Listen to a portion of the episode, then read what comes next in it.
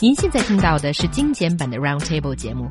想收听并下载一小时完整节目，可以打开网站 c r i e z f m dot com，点击 Roundtable。Podcast 用户可以搜索圆桌会议。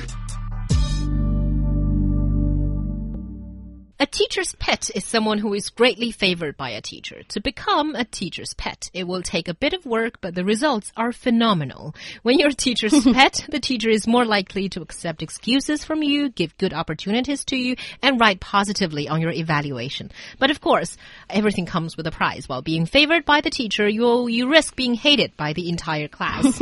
在班上呢，老师总是会偏爱一两个学生，他们虽然会被班上的其他同学鄙视，但是被老师偏爱的好处也是无穷。 穷的呀。今天 Roundtable 就来教你如何成为老师的宠儿。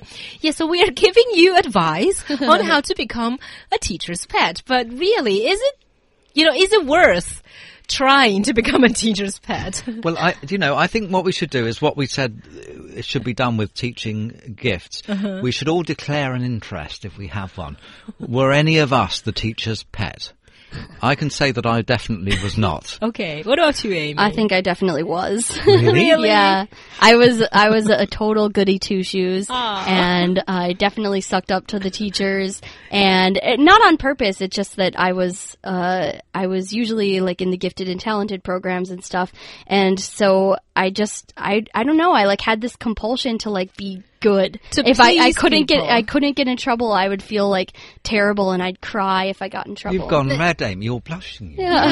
no, no, no. You are really. Amy, Amy's a cancer, and as a cancer myself, I can mm. totally understand your feeling. Yeah. Cancers don't like to upset people. Yeah. The satisfying people is their biggest wish, you know, in life. Something like that. Yeah. So they cannot, they cannot feel the same rebellion that's in other people's heart because they, they just don't want to do that. I always wanted to be a rebel. I just like couldn't find it in my heart to exactly. do it. So it's not your fault. yeah. But anyway, so maybe Amy, you should be reading out all of these advice on how to become a teacher's pet. Is there anything that uh, impressed you? Um, let's see. I think uh, asking questions, always, mm. always oh, yeah. having your hand up when, when the teacher's like, does anybody know the answer? I do, I do, I do. call on me, call on me. Oh, I did that. I did that too. You did? See, maybe you were a teacher's Perhaps I'm pet. a teacher's pet and didn't know it. Yes, uh, perhaps. Oh, also you have to ask the right question. I mean, asking question I think is always good. The right. teacher encourages some class participation. But if you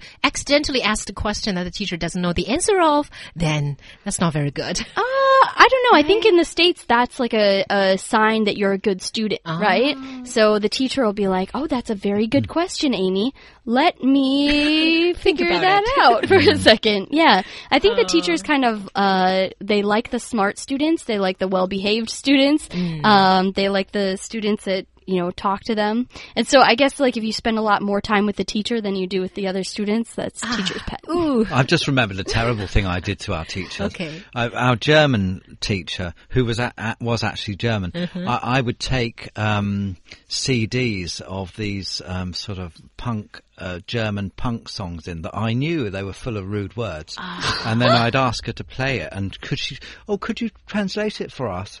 You know? what? And and uh, yeah, embarrassed. That's really that would be regarded she, as challenge to authorities and not well, welcome. Yes. she, she, I think she said something that I knew wasn't right, and but I just had to accept whatever words she said it meant. Yeah. Wow. So on. See, you were a teacher's pet. No, that's the opposite of being a teacher's pet. No, but I think you, I, you can see that I really would not want to be a teacher's pet. For for us, it was the last thing you'd want to be.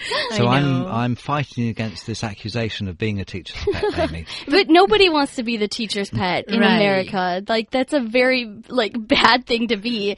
And I think I was only the teacher's pet because I was just like kind of a weird kid. oh. Do you think teachers respect the teacher's pet or just feel sorry for them? I think they feel sorry for them. I don't think so. I don't think so. I think it depends on whether you acted out naturally or whether you were being too pretentious mm. and trying to make too much of an effort. Because I think teacher can see that whether you're doing, you know, because you are kids. You know, the teacher is like several decades older than you, so they right. know whether you're pretending to be nice or whether you're just naturally nice. There's right. a difference, though. There's a difference between being the teacher's pet like Amy was, um, or or being the English monitor like Xiaohua was, Oh. because you were made to do it, weren't you? You were I was- I instructed. was made you, to do you it. didn't volunteer for it. No, did I didn't. I would not. what does that mean? The English monitor? No, no, the, the, the sort of, the English class representative, meaning I have to help the English teacher with a lot of assignments, collecting and things like that. That's that's fair enough. Oh. That's not teacher's pet. See, if you did it voluntarily, that would be teacher's pet. It No, would I be. didn't. It's, Yeah. Okay. It is. It, it's all to do with